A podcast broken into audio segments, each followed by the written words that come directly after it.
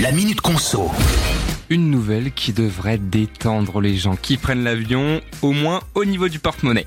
Et oui, parce que depuis le 30 juin dernier, si notre vol a été annulé, on pourra se faire rembourser nos billets à bien plus rapidement qu'avant.